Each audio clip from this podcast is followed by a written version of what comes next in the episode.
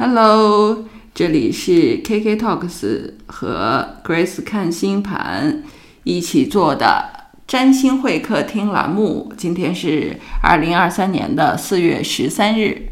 Hi Grace，Hello，KK。啊，我们今天呢聊职场话题，是因为最近 Grace 有很多小朋友来找她做职场咨询，是这样吗？是的呀，特别多。特别多，也是因为最近大家确实啊，工作这个部分都比较难，很难。上一期我们聊，嗯，就是怎么找工作呀，是吧？这个心态的问题。我们这一期聊聊职场，职身在职场的人的问题。好的，嗯，你你最近来找你的小朋友谈这个的多吗？挺多的，就是想要换工作的，或者是对于现在的这个工作不太满意，嗯嗯，然后想要开副业，或者说想要转型，嗯，啊，这样的朋友都挺多的，都挺多的，是吧？哈，我们今天专门来聊一聊啊，这个职场不顺利的原因。就很多人在职场里面就觉得，大部分人吧都觉得这个职职职场生活过得特别惨，也不是特别惨，反正就是堵心，就是堵心，就是看老板也很不爽，看同事也很不爽，辞职呢就是薪水也很重要，总之就很拧巴。嗯对，我们今天聊聊这个事儿，就是这里面有一些可能共性的问题，因为 我自己的话做过打工人，对吧？在大公司也做过中层啊，然后呢，相当于咨询公司里面做合伙人，所以有各种各样的这种身份里面会体会到不各种不同的心态。Grace 肯定也是这样子吧？嗯，是的。其实我觉得职场不顺利啊，就是像咱们工作了二十多年，嗯往回想呢，职场不顺利是一个常态。嗯，但是呢，刚刚进入职场的朋友呢，可能并不这么觉得，他可能会觉得职场顺利或者是平顺是一个常态。嗯呃，所以当他遇到一些客观的问题的时候呢，他就不太能够放平心态啊，就会有很多的焦虑，没有必要。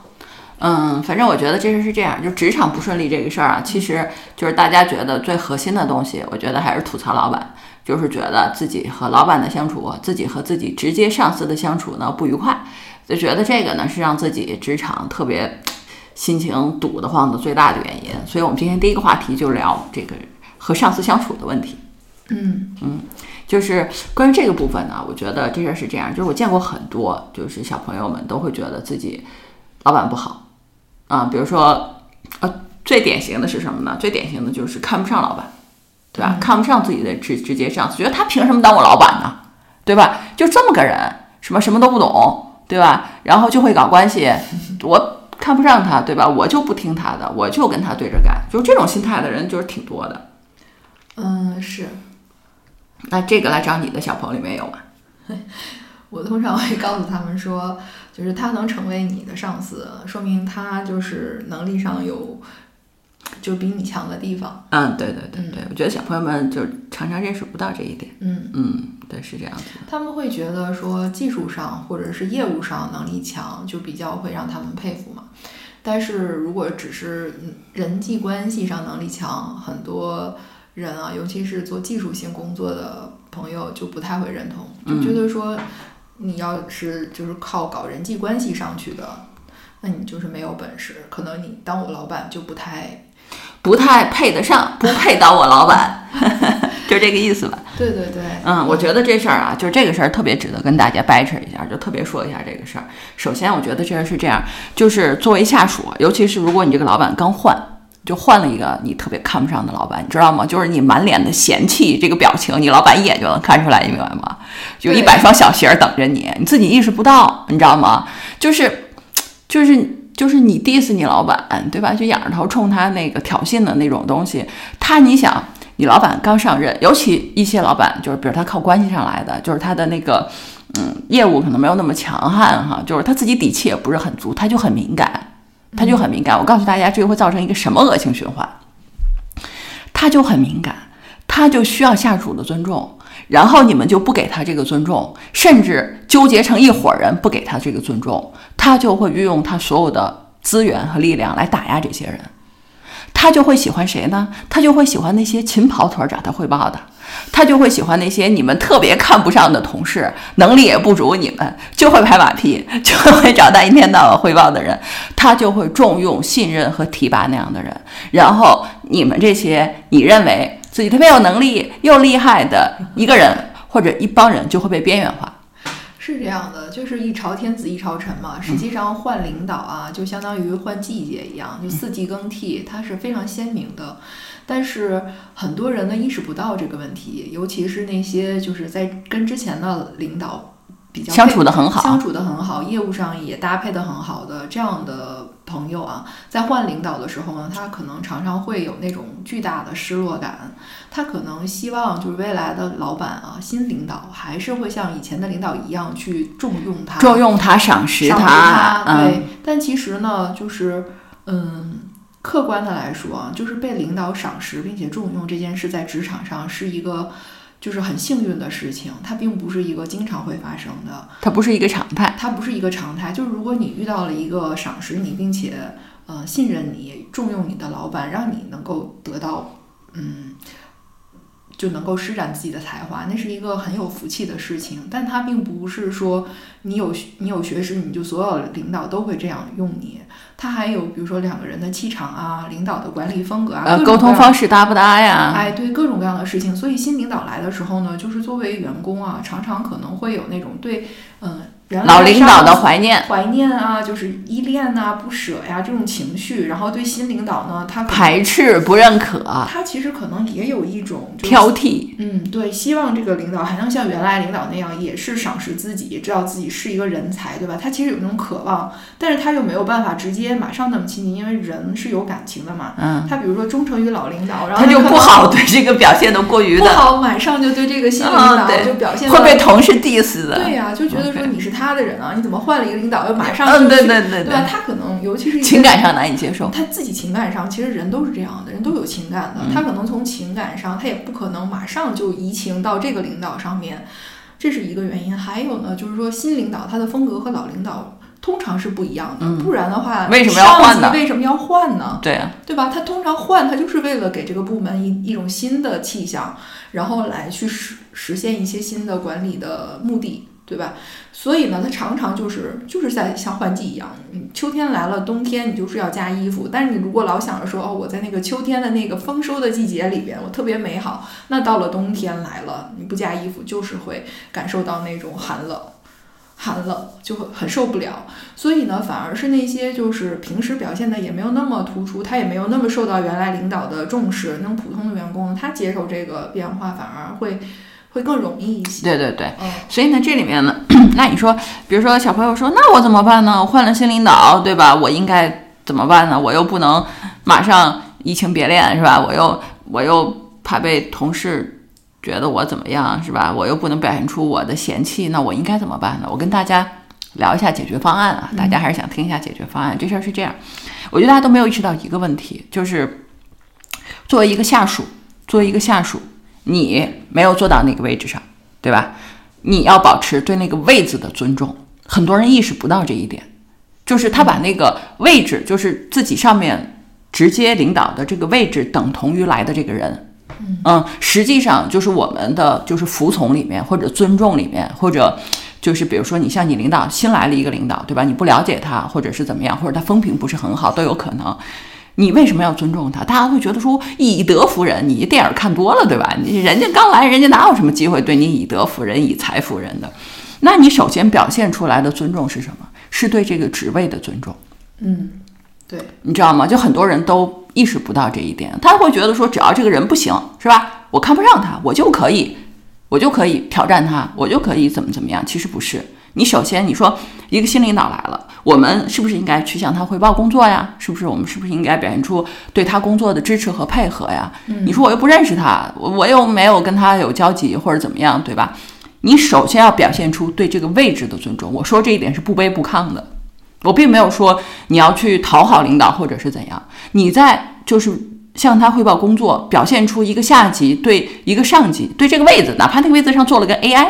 你也应该表现出这种尊重，你你你这么理解就就能接受吧？就是去去沟通这个事儿，嗯嗯，然后呢，在这个沟通的过程中，你就会对这个领导有一个更深入的认识。你说那他也不一定赏识我或者怎么样，咱们把这个问题抛开啊，就是你在职场里面，你是想成为这个领导重用的下属，还是想成为一个在职场里待的比较舒服的人？这是完全不同的。行行为做事的方法，就很多人混淆了这两点。很多人混淆了这两点，他觉得说，那我是那个啥得力干将是吧？领导只要认可我、支持我，我就待得舒服，不一定。尤其是这个领导如果比较激进的话，就是他就是那种苏东坡，呃，反正就是那种年轻的时候啊，对他就是不是，比如这个领导他比较接近，他特别想做出业绩来，就是就是这种，你知道吗？就恨不得一天一天调研十个地方，你是他得力干将，你就想一想，你肯定得跟着他，报告得你写。东西得你做，向上汇报带着你，你完全没有任何私人时间。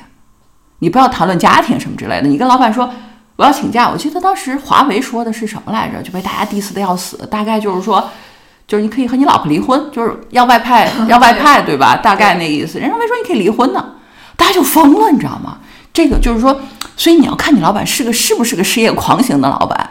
你真的是你你你在就是表现出那种激进，所以就是的。尤其是换领导的时候，刚好是你的工作风格可以切换的时候，你最好把这对你来说是个机会。大家一定要凡事都有利弊嘛，对吧？我们把这事儿聊透一点，就是这是一个。你比如你以前你你跟你领导特别好，你肯定也受享受了作为亲信的好处，比如说提前知道点消息啊，比如说跟老板沟通特别顺畅啊，比如说你的方案容易得到支持啊，就是心情比较愉快，你肯定得到了这些好处。但你呢，也可能受了一些累，比如说。这个老板不被大老板喜欢，你可能也因此打上了他的标签儿，是吧？这是一种。还有一种呢，就是比如说也特别辛苦，尤其是技术型的人，技术型的人才，他是肯干的，他认可的领导都是那种特别认真的，就是那种累死的。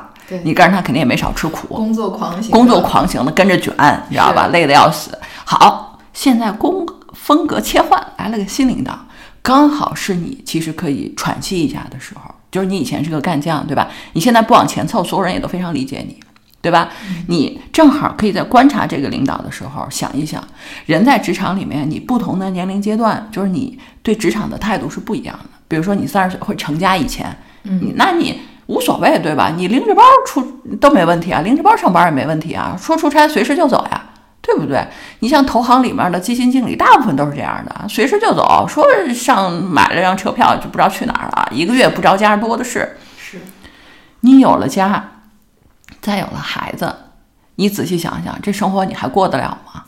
其实，如果有了家，有了孩子，反而大家在职场上就变得比较平和了。对对对。其实很多烦恼是还没有家的，还没有家的阶段，就是又在一个职场的上升期，比如说二十五岁到三十五岁之间啊。嗯。因为现在大家晚婚嘛，不管男孩女孩的，可能职场的这个黄金期，它还是有机会往上走的，所以还是希望能够得到领导的器重，然后怎么往上走，哪怕自己比如说辛苦一点啊，累一点啊。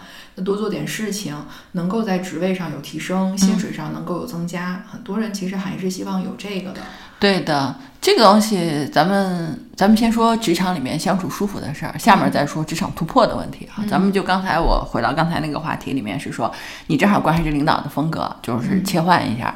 职场啊，就跟一个班级一样，一个班级，你想想，你小时候这班是不是每个班都有学霸？对，每个班都有学渣。每个班都有混得还不错的学中，这种学中就是和谁关系都不错，是吧？领老师提起来呢也比较喜欢，对吧？然后也觉得比较勤奋，但是他呢没那么卷，他和大家关系也还可以。然后呢，他既不会被就是那种啊一定要考清清北，也不会被老师 diss 说哎你这就你再不努力上大专都不会，对吧？他就处在一个比较舒服的状态里。是一个职场团队里也是一样的。就有一帮跟着老板卷的，跟老板走的特别近的人，老板的亲信。还有一波呢，就是那种，要么是没能力，要么就是嘴欠，是吧？就是干活但发牢骚，就被边缘化的。还有一波呢，就是肯干，把手里的活完成，不多话。然后呢，大家呢愿意把活给他，但是呢，就是好处呢不会多给他，但也不会忘了他。也有这么一波，你自己好好想一想。你待在哪一部分里比较舒服？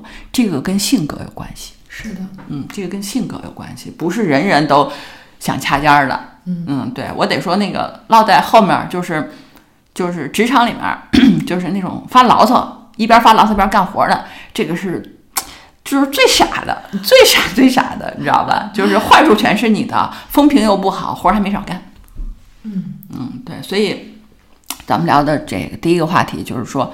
就是风格切换，对吧？你老板上司变更了，就是你你你自己的职场心态问题，就是你这么调整一下，你是不是觉得就好一些？对，我觉得你说的特别对的一点就是尊重的是那个位置，嗯，对，就不管是谁来这个位置，都要作为下属呢，要对那个领导的职位表示尊重，嗯，而且要嗯服从领导的安排。嗯，对的，对，我觉得这个就是能够调整一些职场心态。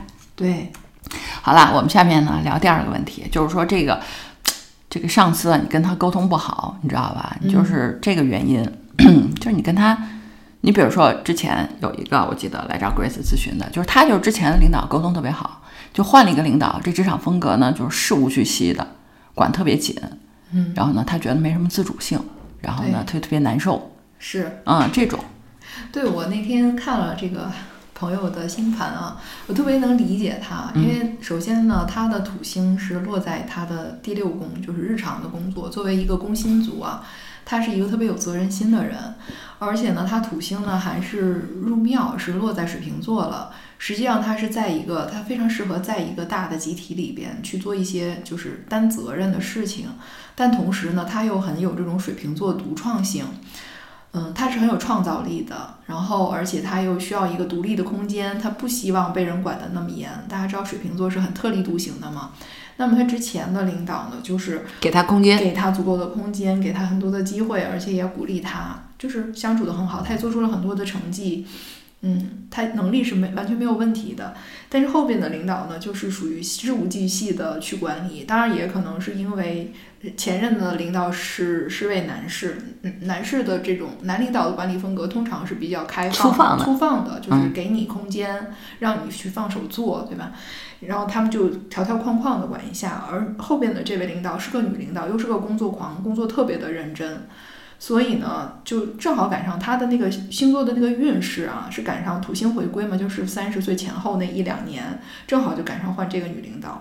结果呢，就他自己本命土星被行运土星呢给合相了，就是双重压力加在上面，就让他没有办法去自由的去做自己啊，没有那么多的自由度吧。所以这点对他来说就是压力蛮大的。就嗯给他造成了很多的困扰。虽然他工作也一直在做，但是和这个领导的磨合就比较困难。非常困难。对的，嗯，这事儿我们说一下啊，就是就是我们和领导相处的愉快这事儿，咱们就不说了啊。这个咱们单说，就是你和这个上司相处比较困难这个事儿，这个里面有好几种原因，就是当然最核心的原因，其实是因为就是可能两个人性格不搭。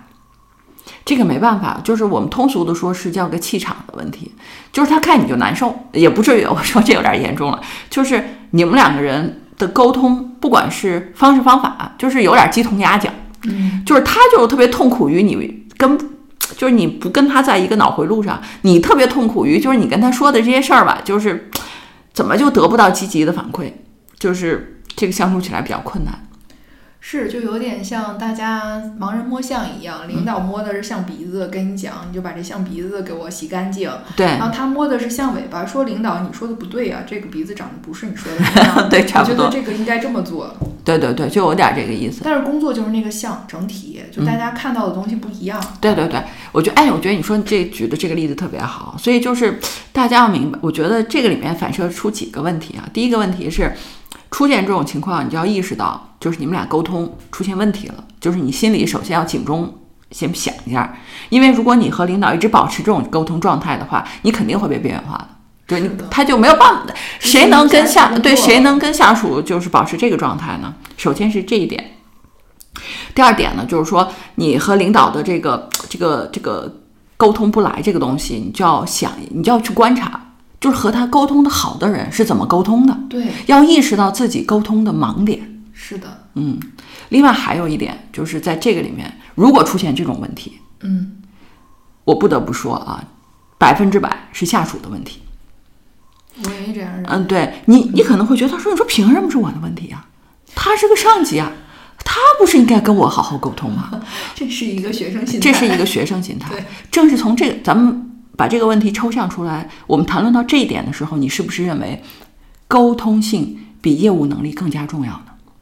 是的，是吧？是。那么我们转回头来说，如果你的上级是一个业务能力没有那么强，但是沟通性或者人际关系强的，是不是说明他其实有自己非常厉害的独到之处？是的，是不是？从这个角度来说是这样子。然而他没法跟我 对对对，痛苦之处。所以啊，这不给你方法了吗？他的问题。对这种情况，通常就是沟通方式上，通常就是怎么说呢？就是，呃，其实是单就抛开上下级的关系，就沟通而言，肯定是各负百分之五十的责任。但在职场里面，你是一个下级，所以找到你能和上级沟通的方式，这就是你的问题。对，其实这就是让自己的职场变得更全面。对，提升自己的一个机会，你不可能期待所有的领导都是能跟你沟通的特别好的。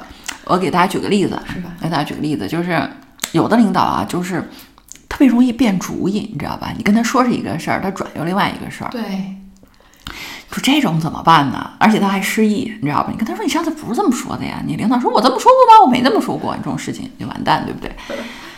跟大家讲啊，这就回到职场里面的问题，职场里面的工作留痕。职场里面去建立起一个跟老板沟通的渠道和方式，都是极其重要的事情。我给大家举例子是什么呢？就是我之前老板，我之前老板就特别喜欢邮件沟通。哦，就是你跟他口头沟通也可以，但是通常很难落实，而且他呢主意也会常常变动。嗯，但是呢，他挺喜欢看邮件的。这这邮件。就是常回，比如说晚上十二点发，一点就会回，差不多这种，你知道吗？嗯，就是他很喜欢看邮件，那你就要锤炼你写邮件的方式方法和技巧啊。你邮件里面就要 说是什么，然后请示他的意见，就是非常呃 professional 一点的工作邮件，然后你老板会回复给你，对不对？你就会得到确切的下一步怎么走的具体的指示。嗯，这个我们这就是就是你要找到你老板认可的沟通方式。你说你说这我老板不看邮件。我老板也不回微信，对吧？就不行，这我应该怎么办呢？很简单，你呀，把心态放谦卑一点。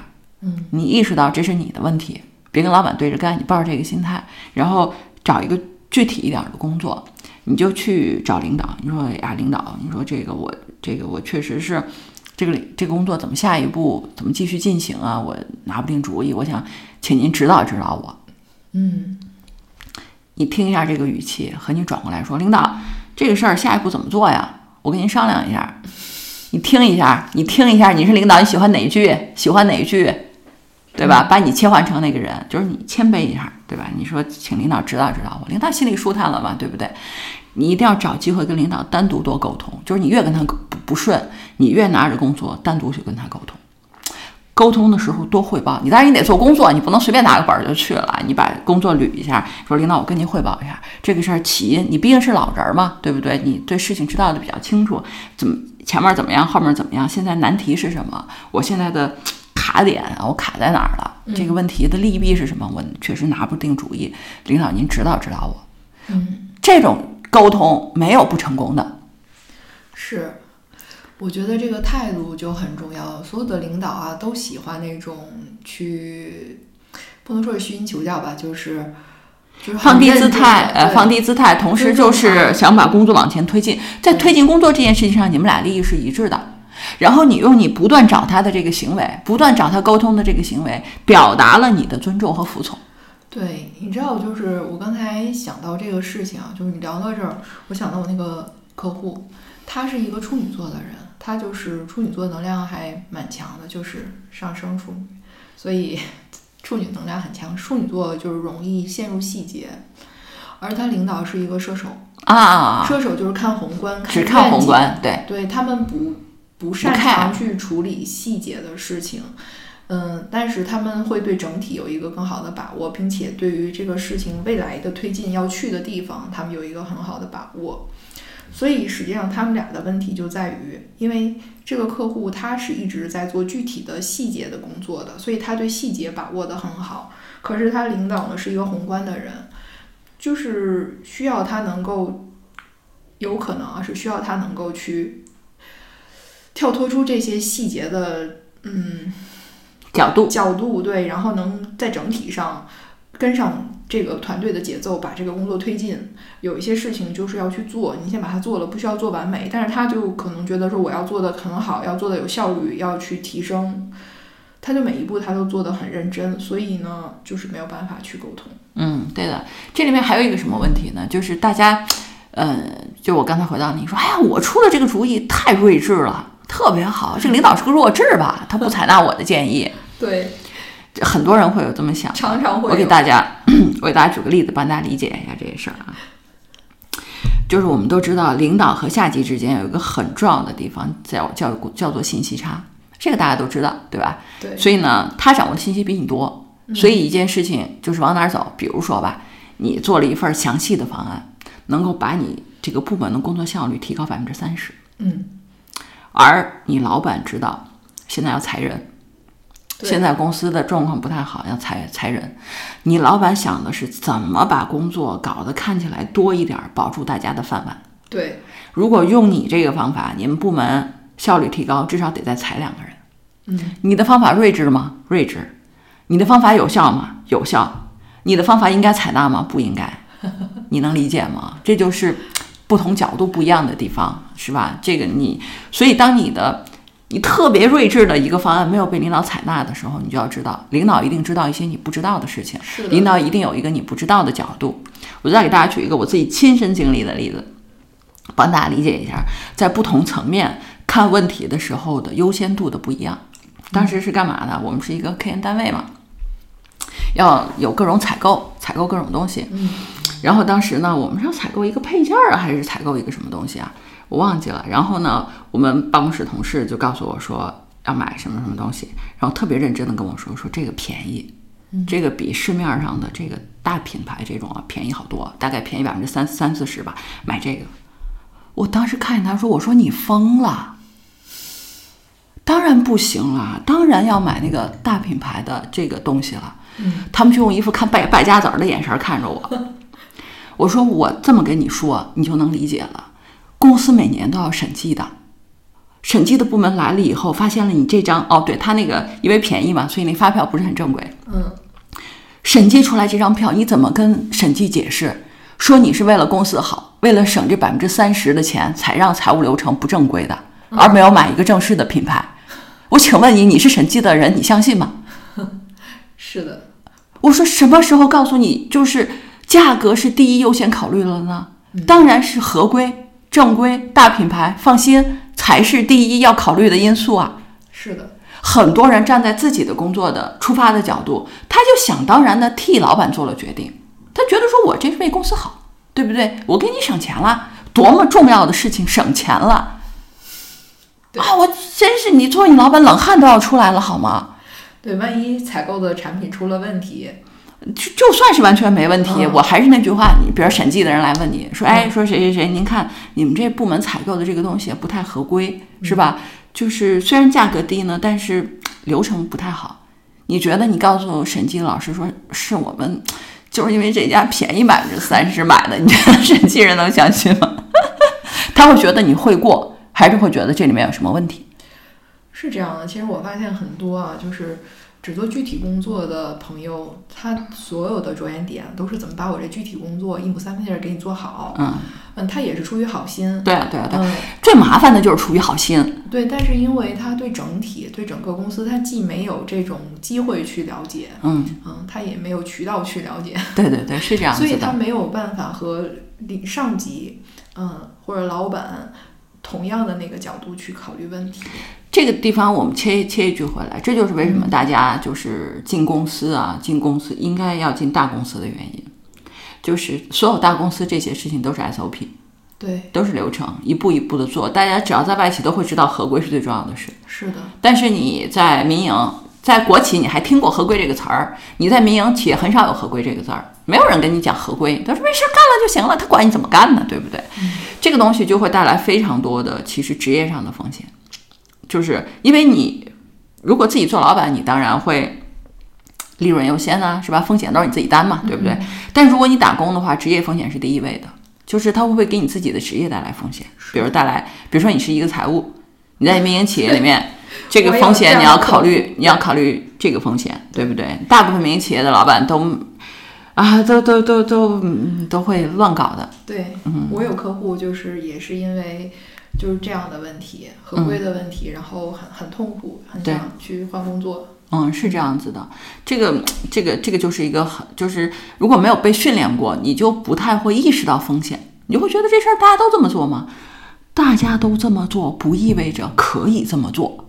有些风险是就是职业的，就是必须要去经历的风险，比如说医生，嗯啊，他给人病人看病，他就要面临上手术台，可能病人下不来，嗯或者是治不好。对对对，呃，律师打官司，他就要面对这个官司可能会输掉，嗯，这个是正常的风险。还有一些风险是超出了正常水平的风险，对的。那些就是对，所以就是职业里面一定首先自己心里要有红线，就哪些事情不能做，这个事情是个红线。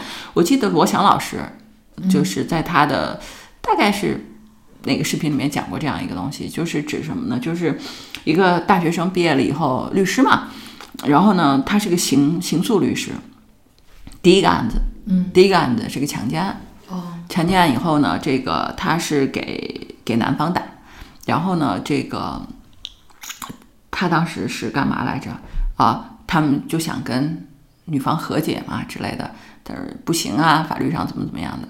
他多说了一句什么呢？他大概多说了一句，就是说，如果你去，就是跟对方聊一下，差不多这个意思，能够怎么私聊，大概就就对方改口或者是怎样，就可以轻判，大概是有这样的一个说辞。后来他就被判了，这属于教唆犯罪啊，律师知法犯法，啊，这是属于教唆的。所以就是你作为一个职场人士，首先要知道哪些东西对你来说是红线啊。他也是刚刚毕业，做法律第一条就是保护自己嗯呃，这个推荐大家看《Good Wife》。，life 对对，啊、所以就是我们回到职场的这个话题里面，我们刚才讲了啊，就是呃，你跟老板沟通不畅是大概率是你的问题。我还遇到，我还知道有一个案子啊，之前 Grace 跟我大概聊过是什么呢？主管是个央企的。央企的，然后呢，好像也是换了新老板，那不适应，因为别人呢都天天找老板汇报，这老板特别喜欢听汇报，嗯，特别喜欢听汇报。你知道搞技术的人啊，就业务好的人啊，就有个傲骨，你知道吧？就骨头就特别硬，他就做不来这个事儿，嗯他就不愿意。那你就可以想见嘛，他就不被重视啊什么的，他就很不爽，是嗯，他就跑来跟 Grace 咨询，啊，这种话题，嗯是，嗯，其实职场里边，我觉得啊，就随着我们自己年龄增长啊，嗯职场的经历越来越丰富，然后看的事情越来越多，其实自己也会慢慢的觉悟的。很多问题真的是出现在自己的身上。你看啊，和领导来沟通这件事情，作为下级呢，其实是有义务向上去沟通的。但是很多人，尤其是做技术的朋友，常常没有这个意识，就觉得他是领导，他应该来找我沟通，他应该体恤下属，他是一好领导，他应该就 是关关心我们的疾苦，对吧？了解我们的动态，主动来帮助我们在这个工作中、业务上表现出更好啊。对他其实是在寻找母爱、父爱、老师，而且还得是那种就是春蚕到死丝方尽的老师，这根本就不是一职场思维。就是职场欠你一个通情达理、呵护备至，然后那个对你细心关怀的老板。就职场是一个为他量身打造的一个舒适区，让他能在这儿既得到呵护，又得到成长，还得到收入，嗯，就是每天开开心心上班去，高高兴兴回家来。对对对，很多人是这样想这是。理想的工作，这是很多人理想的工作，但是这种理想工作这比这比公主和王子的故事还不现实。还不现实。嗯就你工作几年，通常就会觉悟了。嗯如果还不觉悟的话，到我这儿看个盘，通常我也会把这些故事 讲给大家听，也就觉悟了，会会说啊，真的是我的认知的问题吗？我说是的呀，你不觉得吗？他想想。好像是我自己，好像还还是我确实认知的不对，因为我以前对职场的所有的认知都都觉得应该是比较美好的，就是只要努力工作，你就能得到提拔，然后职场里面你会有好的上司，他能够去提升你啊，给你及时的伸出援助之手，给你解决问题，然后并且鼓励你成长，然后激励派。当然也有客户他激励派。有的客户啊给我讲过，他遇到过特别好的 leader，嗯。就是他们那个团队就到现在还在激励他，虽然 leader 已经离职了，嗯但是他们还还保持着这个传统，就是那个 leader 呢，就是他他不会让任何一个团队成员落单，不会让任何一个人去单独去面对困境，所有遇到的问题都是大家一起上，一起帮他解决。所以他们就特特别像一个 family 一样，而且那个 leader 呢，就是很会去鼓励大家。我给大家加一个注解啊，Grace 现在讲的这个例子不是中国的例子，啊好吗？醒一醒，大家啊，醒一醒，这个童话般的故事不是中国的例子。是国外的例子，对，所以呢，他们就很受到那个 leader 的鼓舞啊，就是内心中涌动着 那种温暖，你知道吗？温情，就是给我讲到这个 team 的时候，我都我都感动了，而且我都感觉到，就是这个朋友他他其实就是。就非常激动的在讲这个故事，而且他也很想把这种传统传承下去，but 后边就不是这样了，因为领导离职了嘛，所以他就受到了公司文化的就是洗劫和摧残，就很纠结啊，也是在考虑要不要换工作呀。所以我告诉他，其实他遇到那个 leader 呢，是一个特别幸运的事情，小概率事件，小概率事件，千万别觉得就是你还能遇到，或者说所有的 leader 都应该是这样才正常，这样其实是超常，就是这是一个小概率可遇不可求的事情。对，可遇不可求的。这有点像什么，你知道吗？这有点像以前咱们俩聊过的，原生家庭特别幸福，哎，完全不能接受社会的黑黑暗。就这个事儿吧，就是就是就是你职场的第一份第一个工作里面，老板特别好，就职场特别顺利，这个事儿不一定是一个特别幸福的事儿。这就让你对后面所有的职场里的工作都适应很很难适应。很难适应。对所以，如果你现在的职场特别艰难，我觉得我可以恭喜你。这第一，这是一个职场的常态；第二，就是你在逆境中学会的东西，要比顺境里多得多得多。对，而且大家不用对职场抱以那种我要把它当成家庭，对或者是我要把它当成一个团队特别温暖团队这样的一个想法。职场是什么？就是我们来通过自己的能力，然后去赚取一份收入，然后同时如果说这个职业还能让你觉得有意义，那就更好了。好的，我这个事儿我给咱们这期啊结个尾。啊，虽然可能还有好多没聊透，咱们放到下一期聊啊。我都和我和 Grace 都已经商量好下一期聊什么了。下一期就聊职场里就是让你难受的心态的原因，好吧？我们聊这个啊。我们先回到这一期来结个尾。这个尾是什么呢？就是你进入职场的时候，你最好想一想，你有你是什么心态。我给大家举个例子啊，通常有这么几种心态。第一种就是老板心态，就是我以后是要当老板的，我就是来公司学习的，嗯，对吧？这种人，看到过，呃，对我就是来公司走一遍，流程我搞一遍，这事儿我会了，我自己来，对吧？我秀里边的豆豆，对我就是我就是想当老板来的，对吧？这个很多人都是这样子，甚至有可能，比如说就是公司骨干，很多销冠是这样的，就销售冠军是这样子的，对吧？你看，比如说一个销冠能够拿到公司百分之五十以上的业绩，销冠心里想，我自己干也行，对不对？我自己干是不是我能做到百分之六十啊？对不对？这里面事儿就来了。当然了，老板怎么管理这种人，这是其他的话题，我们先不聊啊。我们就说职场心态，这种人，老板心态，他就是我奔着以后我当老板，我自己来。对，这种人职场没有困境，同学们，这种人职场没困境。你想想，他在公司里遇到的所有问题，他心里都想，以后我开公司也会遇到这问题，我怎么办呢？对 对不对？让他去实操这个没问题，让他实操那个太好了。做销售、拜访客户我来，写报告、写 PPT 我来我就是这样啊，对吧？你看你不就是对吧？对法律行业里面你，你你全部都顺了，对不对？你又职场能力、职业能力特别强，你说我自己来，这种人在职场里面，你相信我就没有什么问题。遇到个好老板，他很开心啊，对不对？对老板可以教导我，对吧？遇到个不好的老板，他想这种人都能赚到钱，我更行了，对不对？天天都是开心的事儿。是的，这种呢叫做职场心态，就是啊老板心态。这种人职场里面不会遇到问题的，对吧？第二种人是什么呢？这种人就是第二种人打工心态。是这种人打工心态呢也没问题，对，就是你给我多少钱，我干多少事儿。没错，我跟公司是一个一手钱一手货两清的关系，公司不欠我什么，我也不欠公司什么。我把我的活儿干完，老板好相处，我就多相处相处，多干点活儿。老板不好相处，我就把活儿干好了交给他，我该下班下班。是这种人呢，通常也公司也不会辞退，因为他又不惹事儿，对吧？对然后呢，他又把自己的工作也做，而且通常还做得很好。对，他也就是不找事儿，他也不找事儿，对吧？他就把自己，就像我刚才跟大家说，很准，呃，就我跟大家说，在一个班级里面，你处在什么位置上，这个属于那那个中等生，是吧？就是给自己的空间很好，他跟同事也很好相处，因为他没那么大的竞争性。他跟老板也很好相处，因为他是个骨干，他还可以自己去做个副业，呃，他还可以自己搞个副业，有时间。所以我跟大家说，职场定位很重要，你知道吧？什么事儿定位都很重要。第三种心态最麻烦，第三种心态是在职场里面我要寻求意义，或者在职场里面我要寻求情感，这就奇了怪了。嗯，对，对职场的认知不是很清晰。就是这种人是什么呢？就是就是没有认真想过职场这个事儿，因为嗯，我我我得跟大家说啊，通常这种小朋友呢，就是可能有一点儿，就是对职场倾注了过多的东西。你比如说，可能自己原原生家庭就那么回事儿，可能对象这个事儿也比较。也比较一般吧，或者是 也不太顺利，然后把所有的心思和精力都花在职场上了，所以呢，他对职场倾注了情感，倾注了热爱，倾注了意义，他就要求公司也回报给他这个东西。你说的不就是我？我就是这样的。我跟你讲什么样的人啊？